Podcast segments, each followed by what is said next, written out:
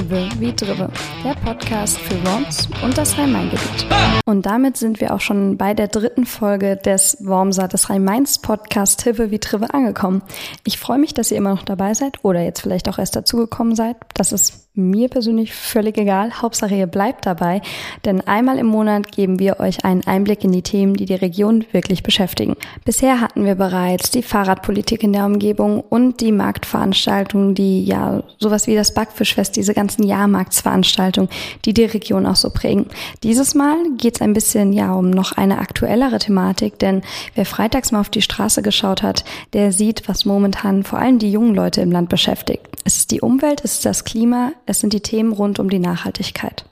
Und deswegen haben wir dem Ganzen auch mal einen Blick gewidmet, denn früher, ja, waren die Ökos, wie man sie ja so ein bisschen belächelnd genannt hat, die Idealisten, das sind die Dogmatiker gewesen, die anderen ihren Lebensstil aufzwingen wollten. Aber heute geht es um eine ganz andere Bevölkerungsgruppe. Heute sind es Realisten, es sind Pragmatisten. Die Grünen, die Partei, haben Umfragewerte in ganz Deutschland erzielt, mit denen sie selbst vielleicht vor ein paar Jahren noch gar nicht gerechnet hätten.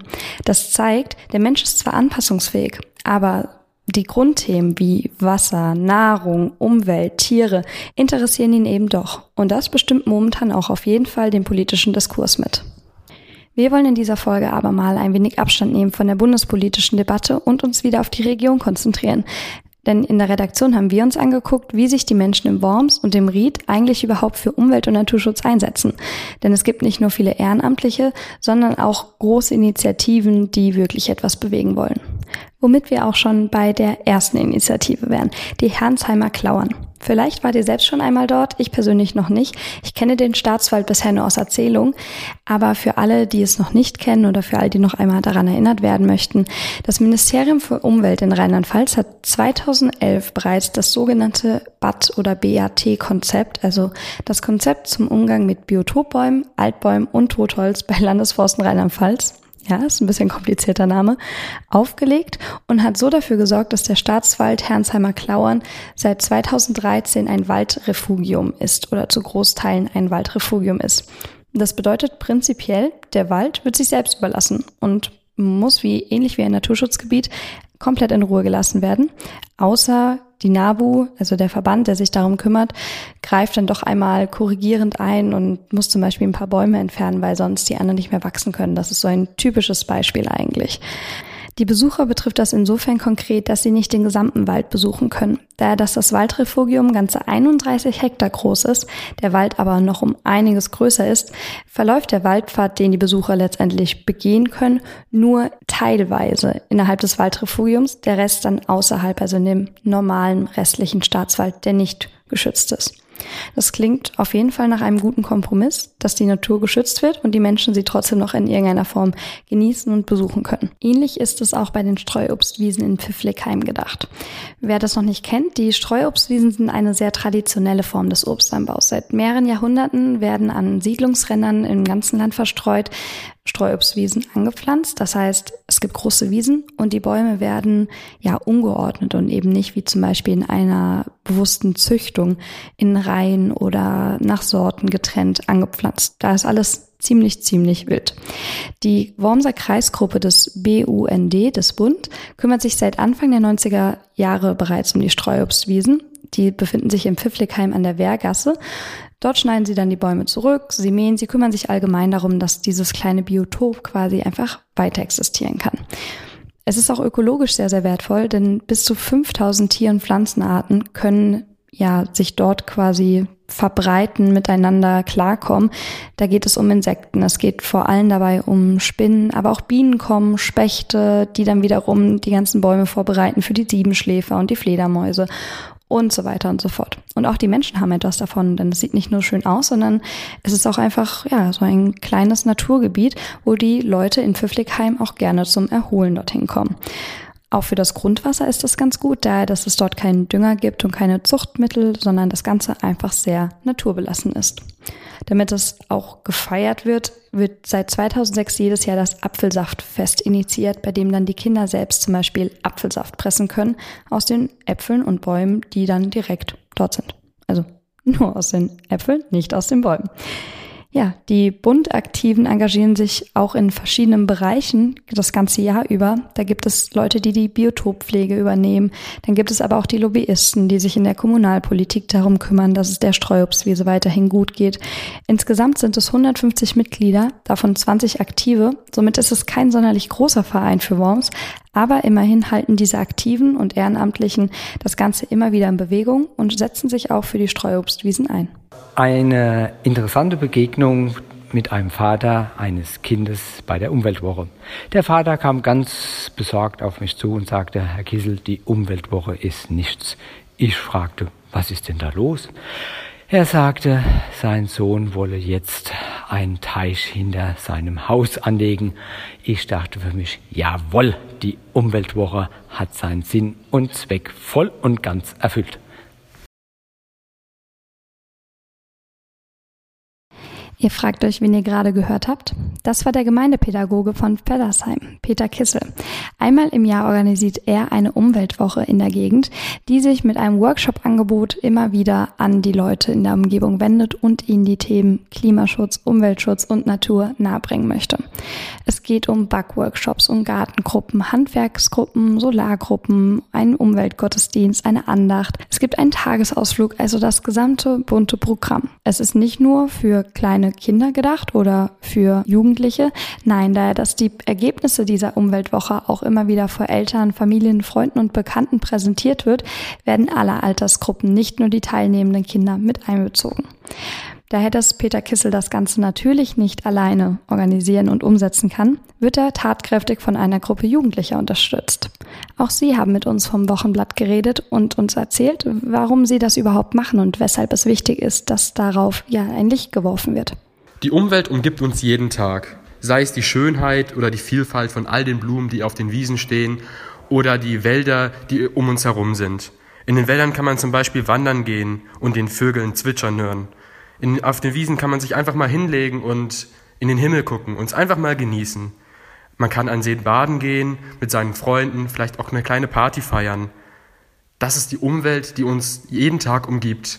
Und diese Umwelt ist extrem wichtig für uns. Was wäre, wenn sie nicht mehr da wäre?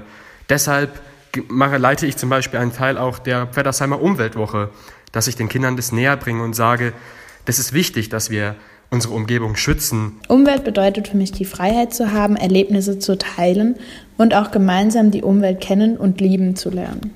Elfmal habe ich mitgemacht bei der Feddersheimer Umweltwoche, weil ich, es, weil ich es wichtig finde, Kindern die Vielfalt und die Wichtigkeit der Natur und Umwelt näher zu bringen. Außerdem möchten wir mit unseren Projekten vermitteln, dass man ganz einfach die Umwelt verbessern kann.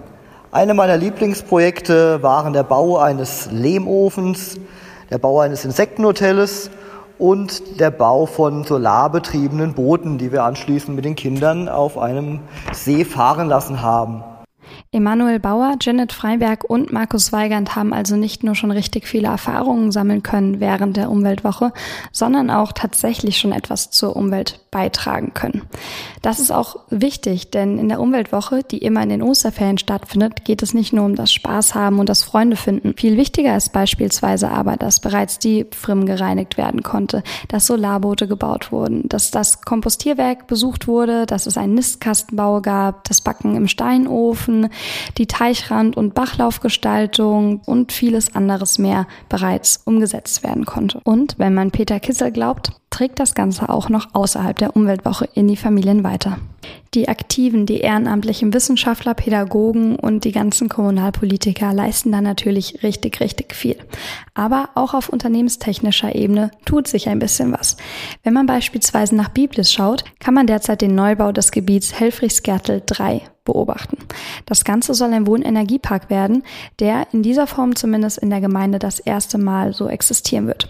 Es geht um insgesamt, es geht um insgesamt rund 70 Häuser, die auf 3,7 Hektar Land verteilt vernetzte Wohneinheiten werden sollen, die unter anderem intelligent vernetzt und gesteuert werden können. Das hört sich jetzt erstmal viel nach künstlicher Intelligenz an. Tatsächlich geht es aber vor allem um die Elektrizität und die Wärme. Also wir von EWR begleiten das Projekt Designnetz äh, in Biblis im hessischen Ried. Und zwar entsteht da ein sehr innovatives Neubaugebiet mit privaten Wohnhäusern. Das ist Henriette Zimmer. Sie ist Regionalleiterin bei EWR und betreut das ganze Projekt auch. Sie hat uns auch erklärt, weshalb diese Häuser überhaupt so stromsparend und klimafreundlich, umweltfreundlich werden. Die Häuser leisten insgesamt einen guten Beitrag zum Umweltschutz, weil sie einerseits regenerative Erzeugung auf dem Dach haben und andererseits die ideale Kombination mit dem Stromspeicher, äh, in dem sie Energie zwischenlagern und äh, für die Nutzer des Hauses auch zum Beispiel nachts oder in Zeiten, wo die Sonne nicht scheint, zugänglich machen. Ähm, damit haben wir eine optimale Kopplung erreicht äh, zwischen der einerseits umweltfreundlichen Erzeugung und andererseits der maximalen Nutzung dieser umweltfreundlich erzeugten Energie. Es ist ganz einfach so, der Strom, der von der Sonne kommt, produziert kein CO2 bei uns auf der Erde, während ich bei der Verfeuerung von fossilen Brennstoffen wie Kohle natürlich immer einen Verbrennungsprozess habe, bei dem CO2 entsteht. Ähm, bei den ähm, Photovoltaikanlagen habe ich das nicht. Äh, da habe ich nur Kosten ähm, bei der Erzeugung der Photovoltaikanlagen, aber keine laufende CO2-Erzeugung. Und das ist natürlich auch ein aktiver Beitrag zum Umweltschutz und zur Verhinderung des Klimawandels. Das Designnetz-Programm ist Teil des Förderprogramms Syntec Schaufenster Intelligente Energie, das das Bundesministerium für Wirtschaft und Energie in Nordrhein-Westfalen, Saarland und Rheinland-Pfalz durchführt. Insgesamt gibt es 47 Partner in dem Projekt und es wird mit 66 Millionen Euro gefördert. Das ist jetzt schon eine ganze Menge Geld. Reicht es denn dann in einem Wohnenergiepark in Biblis einfach nur zu sagen, wir installieren Photovoltaikanlagen oder was kann dieser Wohnenergiepark vielleicht auch noch mehr? Um dem Netz da zu helfen, äh, mit diesen Anforderungen, mit diesen neuen Anforderungen klarzukommen, die wir ja alle haben wollen. Wir wollen ja alle regenerative Erzeugung haben und einen schönen Energiemix aus möglichst viel natur- und umweltschonenden Energiearten. Ähm, deswegen müssen wir zusehen, dass wir neue Wege finden, wie wir diese Energie verteilen oder auch vor Ort verbrauchen. Und um diesen Vorortverbrauch geht es genau in Biblis.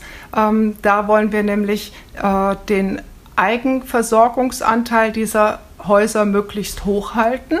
Und dafür haben wir ein Energiemanagementsystem in die Häuser eingebaut, das die Lastflüsse überwacht, das aber auch aus Wetterprognosen äh, mit Wetterprognosen gespeist wird. Und ähm, das System weiß, das lernt, wie, wie, der Verbrauch im Haus ist und das ähm, bekommt die Wetterprognosen und weiß dann, wann wird die Sonne scheinen. Und so kann das System, es ist im Grunde eine Art künstliche Intelligenz auch, ähm, kann dann planen, wann es die Energie direkt ins Haus gibt, wann es die Energie speichert.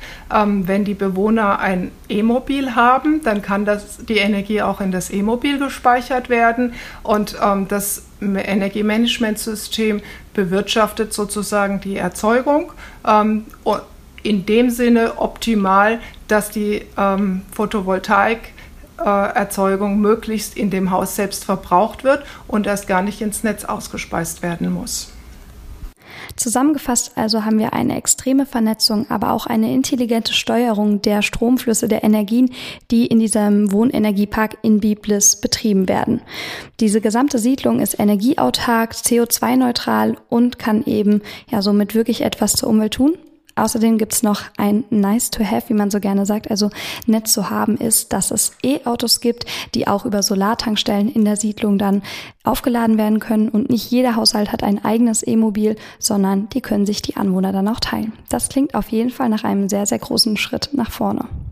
Einige große Schritte voran geht es auch in einem kommunalen Deichprojekt. Ihr kennt ja vermutlich alle den Bereich vom Biblis bis zum Rhein, der in diesem Jahr fertig wird. Nun wollen der Gewässerverband Bergstraße und das Regierungspräsidium Darmstadt auch auf kommunaler Ebene, also von Biblis bis Einhausen, den Deich sanieren. Wichtig ist natürlich wie immer dabei auch der Hochwasserschutz, aber auch die neuen baulichen Anforderungen, die es inzwischen eben gibt und auf deren Stand der Deich nun jetzt auch gebracht werden muss. Schwierig ist dabei wie immer die Gewässerökologie, also dass beachtet wird, wie die Wäschnitz fließt und welche Eigenschaften sie braucht oder welche Elemente sie braucht, damit sich auch weiterhin Flora und Fauna dort wohlfühlen. Natürlich muss das Ganze dann wieder mit der Technik verbunden werden und natürlich, wie es immer so gerne ist bei solchen großen Projekten, spielt auch der Boden nicht immer mit. Dort gibt es schwierige Torfschichten, mit denen sich auch die Naturschutzverbände inzwischen auseinandersetzen, denn die werden bei dem Kommunalprojekt auch mit eingebunden. Insgesamt zeichnet sich dieses Kommunalprojekt vor allem dadurch aus, dass sowohl die Naturschutzverbände als auch die Bürgerversammlungen mit, mit einbezogen werden. Das hat zur Folge, dass sogar die Pläne offengelegt werden und die Bürger aktiv widersprechen können. Daher, dass die Wäschnitz im Bereich von Biblis bis Einhausen auch wirklich umgegraben werden soll, zwar möglichst naturnah wiederhergestellt wird, aber trotzdem prinzipiell erst einmal die Natur verändert wird, ist es, denke ich, auch wichtig, dass die Leute da aktiv mitwirken können und gegebenenfalls auch ihre Äußerungen, also ihre, ihre Sorgen, ihre Wünsche, ihre Kritik frei nennen können. So, jetzt habt ihr einen kleinen Einblick bekommen in die Themen, in die Projekte, in die Initiativen, die die Umwelt- und Naturthemen in der Umgebung ausmachen. Wenn wir etwas vergessen haben, wenn ihr noch andere Ideen habt, dann schreibt uns gerne.